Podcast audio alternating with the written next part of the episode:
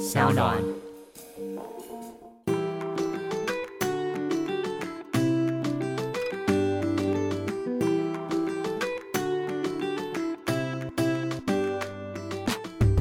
回到 Ivy 爱公微。上一集呢，我们邀请到了环境部综合规划司的温修慧副司长。今天呢，要来跟大家聊的是我自己非常非常喜欢又很有共鸣的内容。我们要聊的是绿色旅游。那绿色旅游呢，我们这次就邀请到了环境部综合规划司的李奇化检任技正李检，欢迎你。呃，Ivy 好，呃各位听众朋友大家好。绿色旅游是不是呃这几年大家一直倡导的一个概念？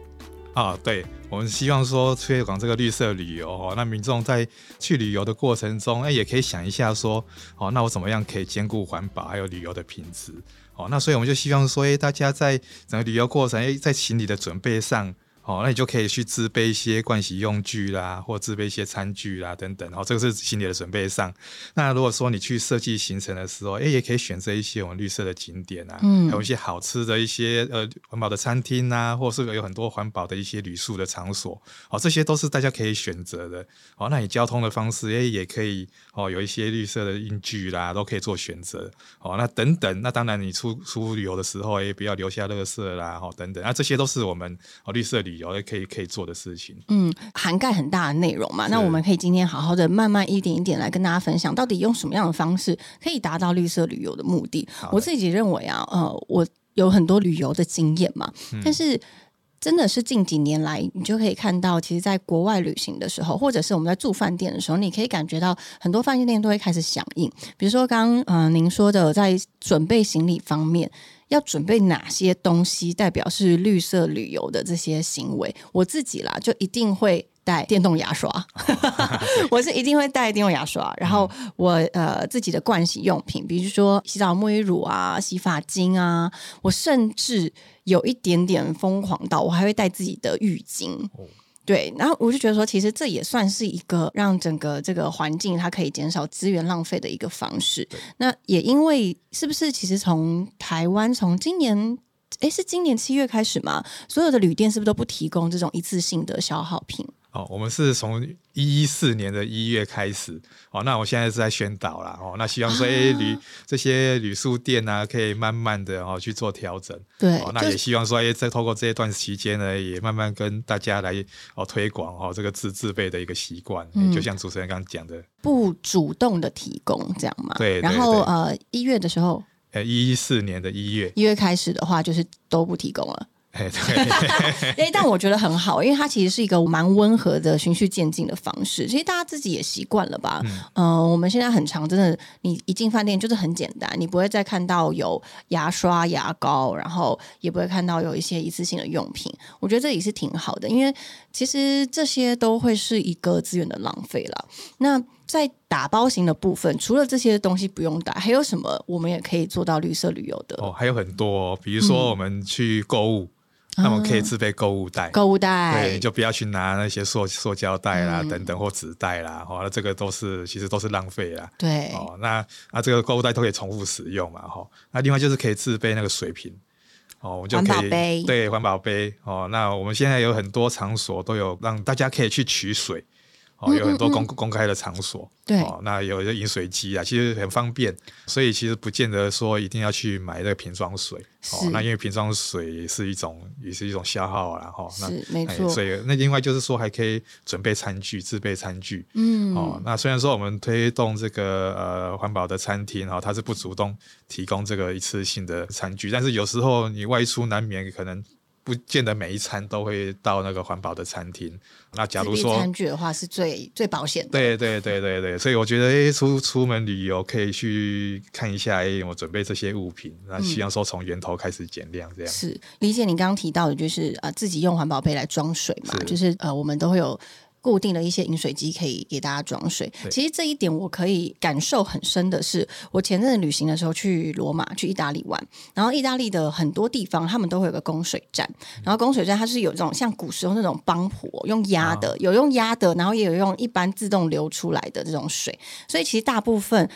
所有的呃旅行者，就是大家的游客，其实都是用自己的环保杯去装那些水来喝。然后我就想说，哎，为什么我在台湾的时候比较少做这件事情？是因为我们比较少在外面看到饮水机吗？但后来觉得不是。我回来台湾以后关注了一下，其实蛮多地方都有饮水机的。它其实已经到一个很普遍，只要你能够有觉察的发现哪些地方其实都是已经有提供饮水机的地方，是不是？现在连便利商店也蛮容易可以取水的。哦，对，现在有些便利商店也有提供这个服务。对，那其实我们有一些 App，鼓励大家可以去下载啦。哦像我有个环境即时通的 APP，是，啊，它就会告诉你说你所在的这个地点啊，那附近有哪些绿色的场所啦，还有饮水的哦点。哦，那这个这个都可以呃，鼓励大家也可以来来参考啦。哦，那我们是就借由这个 app，哎，大家出去旅游的时候就知道说我哪边可以取水，哦，那哪边有这个环保的餐厅啊等等，所以这个也是呃一个工具啦。哦，那那也方便大家可以去呃查哪边有这个饮水机。嗯，而且里面好像也可以查到哪一些呃是绿餐厅。啊，对，我们有环保餐厅的，嗯，环保餐厅它的呃筛选条件是什么？OK，我们的环保餐厅就是有三个条件。好，那是希望说餐厅业者可以一起来响应，然后那第一个呢，就是习时的点餐，这个是我们最重视的。习时点餐就是不浪费的点餐方式。对，就鼓励民众，因为我现在现在其实呃在台湾很多这个厨余啦，哦，那我现在就是在宣导民众说，哎，你可以吃多少点多少。所以台湾的厨余量算是多的。嘿，对，还也是一个是一个问题啦。哇，那所以我们现在希望说推广这个绿生活，那啊鼓励民众说，哎，你我吃东西的时候就不要点太多，吃多少点多少，对，适量就好。对，哦。够吃就好，让你的胃去点餐，不是用眼睛去点餐。对对对对对，那所以餐厅就要配合。那他们可以怎么配合啊？他们就是可以提供，比如说分量大小的选择啦。哦哦，现在很多的餐厅，它其实会提供一半，就是今天本来是可能一一份鸡好，他说你可以点半份这种。哎，类似是这样子啊，了解。类似，或者是我今天饭要少一点，啊，其实餐厅也都可以配合。哦，所以他这个算是很很习时的配合。我以为是点餐的阿姨说好了，不准点了，你们今天就只能点到这边。但是他们就是有这样子的概念，就是对对对对，餐厅这第一个哦配可以配合的。那第二个呢，就是源头的减量。哦，他不会去主动提供我们一次性的像免洗筷啦、然后汤匙等等啊，哦，好，那这这是第二个。那那第三个呢，就是优先使用在地的食材。哦，那我们在地没有很严格啦，国国产的哦，基基本上我们就认认定是在地啊。嗯嗯。哦，那因为你如果国外的食材那个食物里程哦，也是一个问题哦，所以我是也是一个碳排量的对，所以我是希望说优先使用在地的食材，所以只要符合这三个条件啊，就可以来申请。哦，取得我这个这个环保餐厅，那我也会公开在网站上，然后让民众诶鼓励大家去去做选择。现在台湾有多少的环保餐厅啊？现在大概有两千，超过两千五百家，所以其实蛮多家。对对对，各种类型的呃餐厅都有，西餐、中餐、小吃店都有。对对对对对对，都都都会有，连连小吃店，只要符合这三个条件哦，相应的条件都都可以来加入。哦，所以其实这样其实蛮普遍的耶。对对对，其实蛮多的，也不不难找了。嗯，所以环保餐厅可以选择之外，其实我们绿色旅游，其实大家也会很注重就是住宿嘛。对。那也有这种呃环保旅宿，是不是？对对对，我们现在也有推动这个环保标章的旅馆哦，还有环保旅店哦。那那这这两类是我目前希望说旅宿业者一起来参与的哈。那环保旅店这个是门槛比较低。哦，那我们当初就是鼓励大家可以自备盥洗用具。哦，那这些旅店呢，就是如果说民众自备盥洗用具，哦，那他就可以给一些优惠啦，或折扣啦，哦之类的。哦，那这个是。环保旅店哈，那另外也鼓励大家可以续住哈，可以选择不更换床单、毛巾啊等等。对，因为其实，在住饭店的时候，你就是他们会提供给你一个牌子，你可以挂在门上，然后告诉就是饭店人员说我不需要打扫，然后或者是呃我的毛巾不需要更换，毛巾不需要更换，通常是在厕所里面啦。就是在国外饭店他们是有这样做法，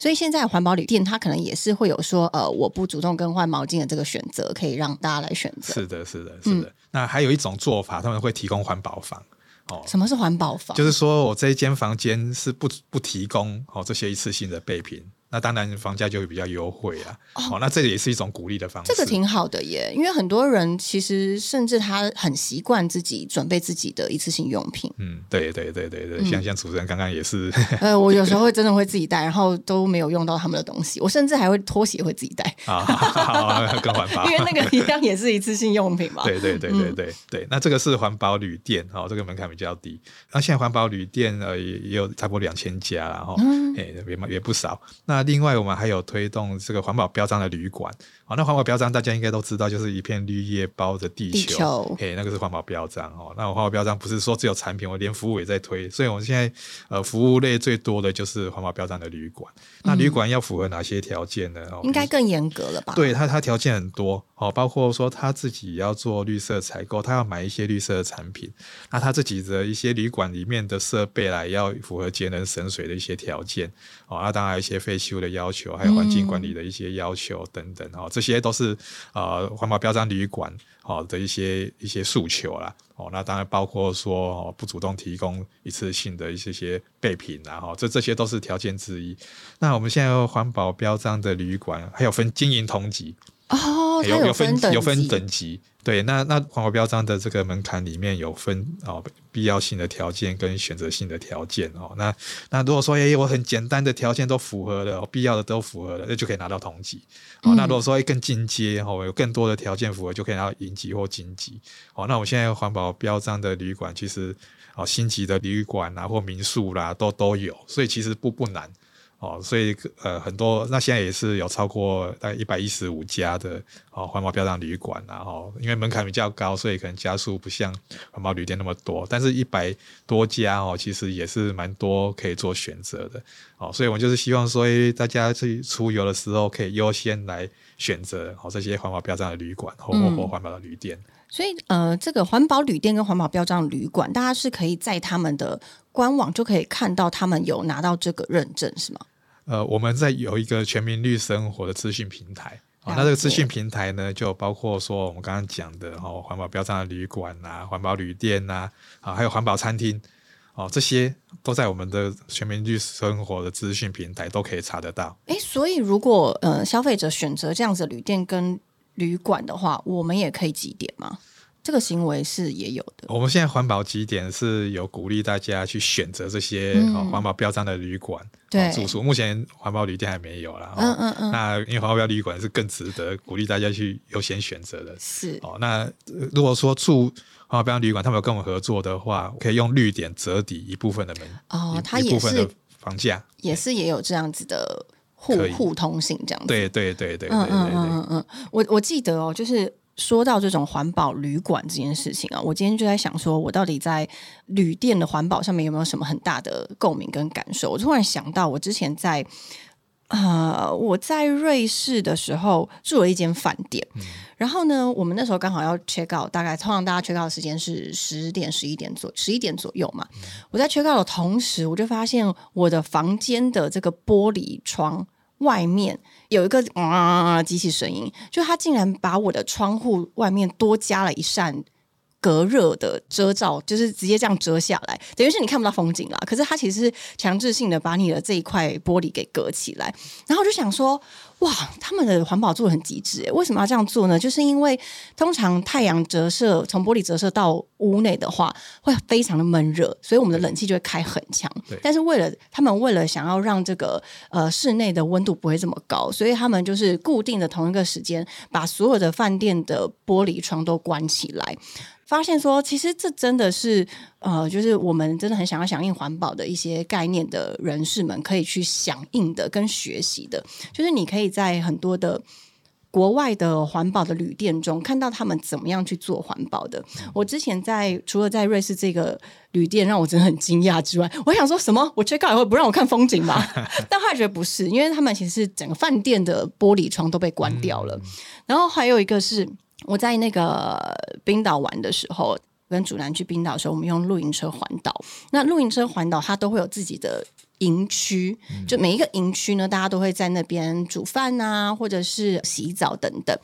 然后我要跟大家分享的是很特别的是，他们这些营区啊，它会有一个地方习服习食区。比如说，我今天知道我明天就要离开这这一个区域了，然后我可能还有半条吐司没有吃完，我就会把它放在那个地方，或者是我还有半罐的橄榄油没有用，我就会把它放在那个地方，大家都可以自由免费的取用，然后甚至连。呃，烹煮用具，因为我们的露营的地方有些是要这种野营的方式嘛，你要有那种，比如说是煮水壶啊，或者是一些餐具等等。它连餐具也是大家都是民众自己会自发性的，我不要用到的东西，我不要把它丢掉跟浪费，所以它有这个区域。所以其实，在国外旅行的时候，或者是我其实，在台湾其实也看到非常多很多响应环保的商店跟餐厅。我其中要跟大家分享的是，呃，我之前会收集一些可以二次利用的纸袋跟纸箱。那在台湾就有很多这种环保商店，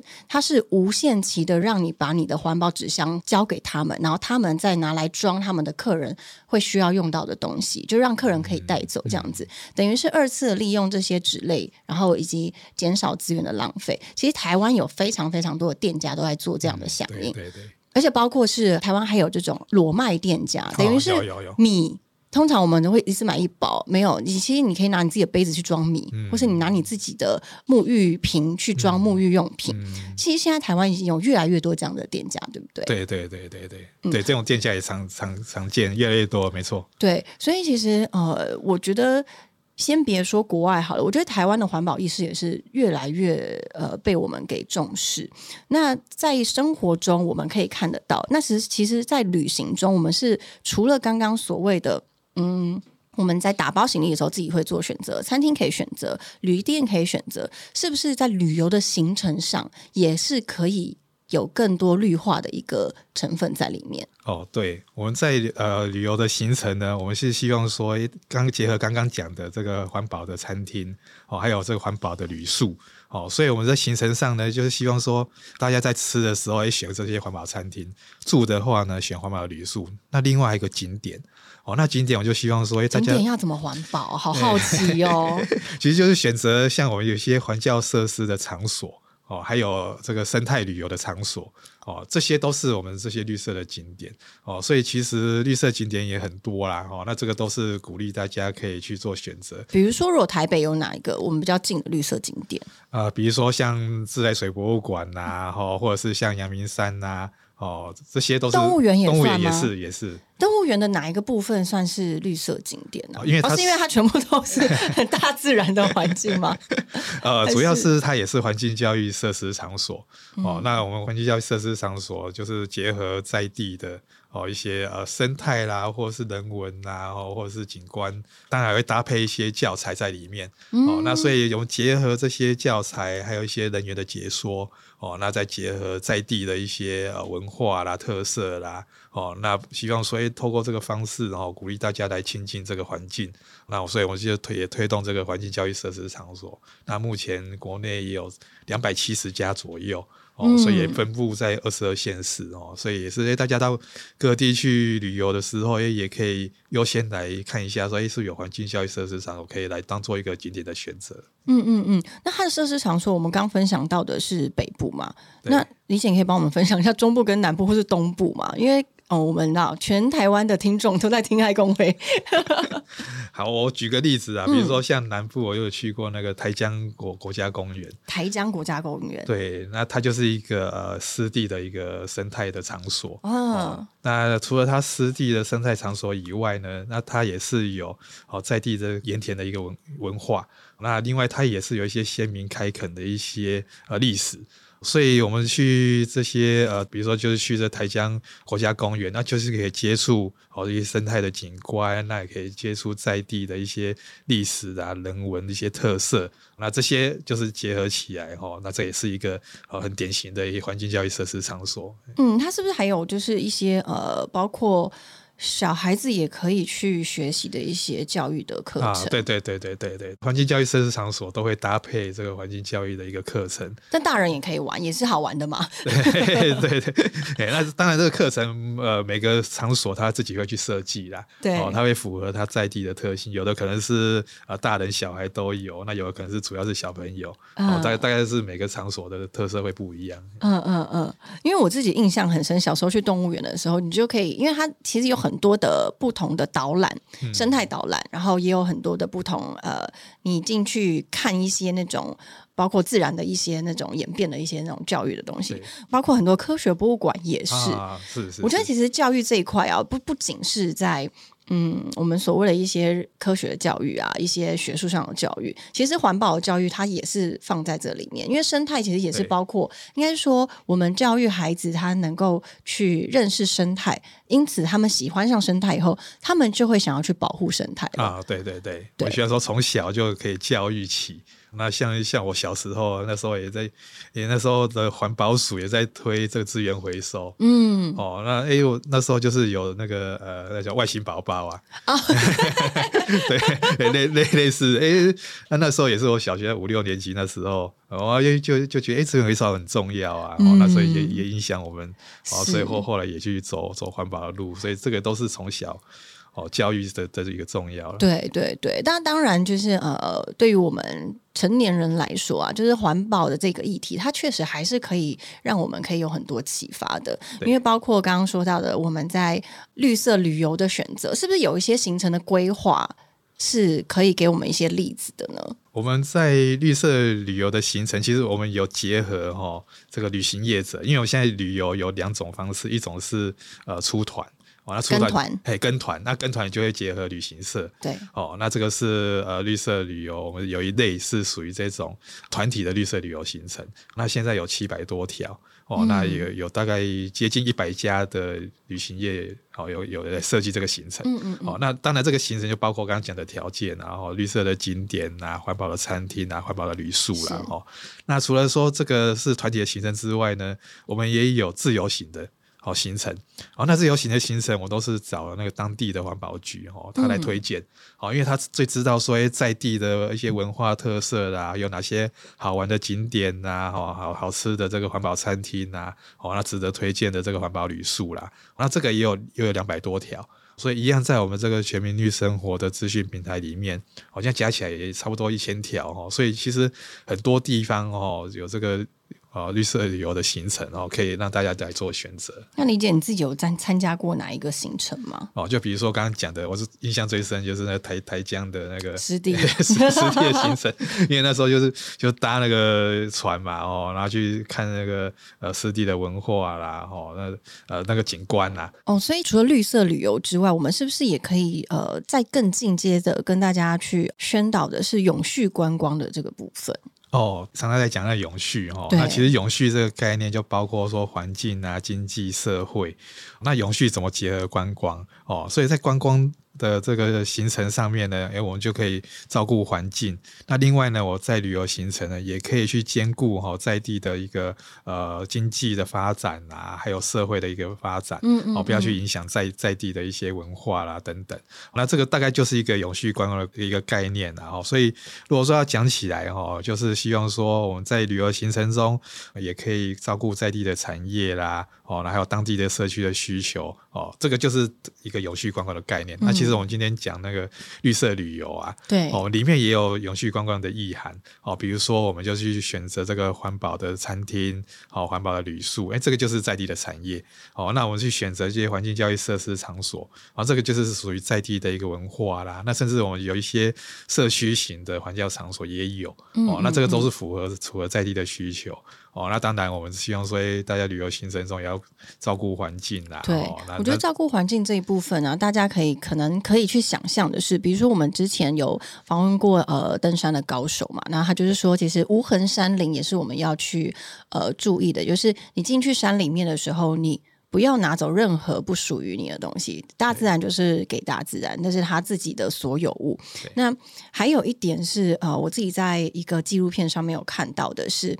对于那种呃生态的导览呐，其实很多国外他们在做生态导览的时候，他们会限制他们这一团，比如说去森林里面的导览人数有多少，基本上都是五个人以内、六个人以内，因为他知道一个这个区域它可以承受的外来的破坏，包括是你走在那边的足迹，跟你身上会带进去的。可能都市里面的东西都不属于山林里的，它都会有它的最大承受量，所以他们也是会很呃很小心的，在每一次生态导览的人数上面有限制。然后这边我就可以跟大家分享，我前阵子去那个芬兰嘛，然后我去那个他们报名他们的采野菇的行程，我就会发现说，其实为什么他们的呃全民意识对于生态这么的爱护，是来自于他们真的是在每一次的。环境导览中，他会告诉你这个大自然的一些运作的方式，以及我们做了什么事情会影响这些大自然的生长。那当然，那个团员里面也有很多是小小孩啊，就像我们说，你从很小的时候开始让他知道，呃，大自然的一些脆弱跟要如何去保护它，以及你喜欢上大自然以后，你就知道怎么保护它的这些方式。然后我就会发现说，其实尤其是呃永续这个概念，它是可以。透过教育跟透过你的亲身去执行，然后去在你心中种下种子的。所以今天这一集也是很开心，可以邀请到李姐来跟我们分享，到底我们要怎么样可以做，从旅行开始，可以把绿色带进我们的生活，以及可以怎么样去永续的爱护我们的这个地球跟环境，是不是？呃，在环保即时通是有很多的资讯可以分享给大家啊。对，我们有一个环境即时通哦，这个 app 哈，那这 app 里面有一个绿。生活的地图哦，那绿生活地图呢？里面就把我们的今天讲的环保餐厅哦，还有环保标章的旅馆哦，甚至说哪边有饮水机啊？我们前面有讲说自备水水杯啦，哈，前面有提到哈，那哪边有饮水点呐？哈，那所以就这个就是希望说大家在呃旅途中哦，那就可以去做一些选择哦。那你选择这些爱护环境的场所啦。哦，或一些行为啦，那啊，无形之中就是对地球哦，就来做做这个环境的一个维护啊，哈，所以我希望说，哎，大家也可以使用这些 app 哈，来呃，来一起来响应这个绿色生活。那除了这个环境即时通 app 以外，我们呃前一集也有提到说这个环保极点，环保极点，对，那环保 极点里面呢，今天讲的好像环保的餐厅啊，好，还有环保标章的旅馆啊，好，如果他们有加入我们的特约。店的话呢，那也可以。用点数去折抵这些哦呃住宿消费住宿费啦，或者是餐费啦，还有我们有一些哦环境教育设施场所或生态游戏的场所，门票那些也对门票也可以用我们的环保局的点数来折抵。哇，那那这个很好哎，这等于是你多做一个举动，你就可以有一个几点，你就可以点数我收集，然后它可以响应跟可以使用在你日后未来的一些消费上面。对对，它应该是很有感的耶，因为它就是金钱的折抵嘛，对不对？是 是。我觉得当然了，我们在讲说这种，你可以有感的感受到你在为这个地球努力，跟在为这个这个环境做努力之外，当然我们之前有跟大家分享的是。在做任何的呃，比如说响应环保的事情啊，都不要太有压力。就是你是真心的想要做这件事情，你是在旅游的时候，旅游的同时，真心的想要去选择这些环保餐厅，然后环保的旅店。我觉得这样就很好了。或者是我们可以更有意识的来在，比如说订饭店的时候，比如说现在很多在机票平台的搜寻上面，他自己会帮你排出哪一些航班，它是属于低排碳量的航班。那你。你可以愿意的话，你就可以选择那那些航班。我觉得其实每一个很小小的举动，尽管你当下没有办法感受到很及时的呃回馈跟反应，但是我相信你日积月累，你可以感受到你在为这个世界上做了什么，它会在你自己的生活中可以看到一些改变。嗯，对，其实我也可以举个例子哈，有一年我出去呃去扫墓了，哈，像我们台北。北部都会去那个北海岸那边去去扫墓。那有一年哈，我就呃在路上啊，因为车子很多嘛，我就塞在路上。那那时候我就就去查说，哎，到底还要多久？哦，那那时候那个呃系统就告诉我说，有呃 Google Map 就告诉我说，哎，有一条路哦，虽然说比较远，哎，可以早一个小时到达，一个小时，对，那我很远对，那我就很怀疑哈，跟我 跟我那个亲戚说，哎，我们要走这条路，嗯，那我还有另外一台车啦，那其实他已经走上了比较塞车的路，对，哎，就真的呢，我们真的是提早一个小时到达，哇，哎，所以我举这个例子就是说，其实也有很多一些资讯哦科技，然后是，哎，这个都可以应用，也是也是可以落实绿生活，那我们这样直接就可以节省一个小时的节省时间，对，也减少碳排放，哦，那那这个其实很多生活上很多，大家都可以思考一下，怎么样可以更更环保一点的地方。是是是。那今天呢，很开心邀请李健来跟我们分享这个呃关于绿色旅游的，尤其现在旅游国门大开放嘛，不仅是在台湾的国内旅游，相信其实在国外也有很多很棒的绿色旅游可以让大家做选择。那当然就是一个概念，呃，你想要生生活在什么样子的地球上，什么样子的环境中，我们就尽力的去维护。所以呃，一样是鼓励大家，不管是在国内旅游或者是在国外旅游的时候，都可以秉持这个 “Go Green” 的这个想法，然后让这个绿色环境、绿色环保的这个概念呢，可以。真实的落实在你的生活中。本集节目由环境部与长荣大学近邻绿生活实践计划赞助播出。近邻绿生活系列的 Podcast 总共有七集，欢迎大家可以搜寻“近邻绿生活全球风近邻系列”，将有十一住行娱乐购不同的角度和专家来讨论各种减碳的方式，帮助大家轻松启动绿生活。好，真的今天很谢谢李健来跟我们分享这么多，我们下次再见喽。好，谢谢 Ivy，谢谢你，我们下次再见喽，拜拜。拜拜。拜拜拜拜。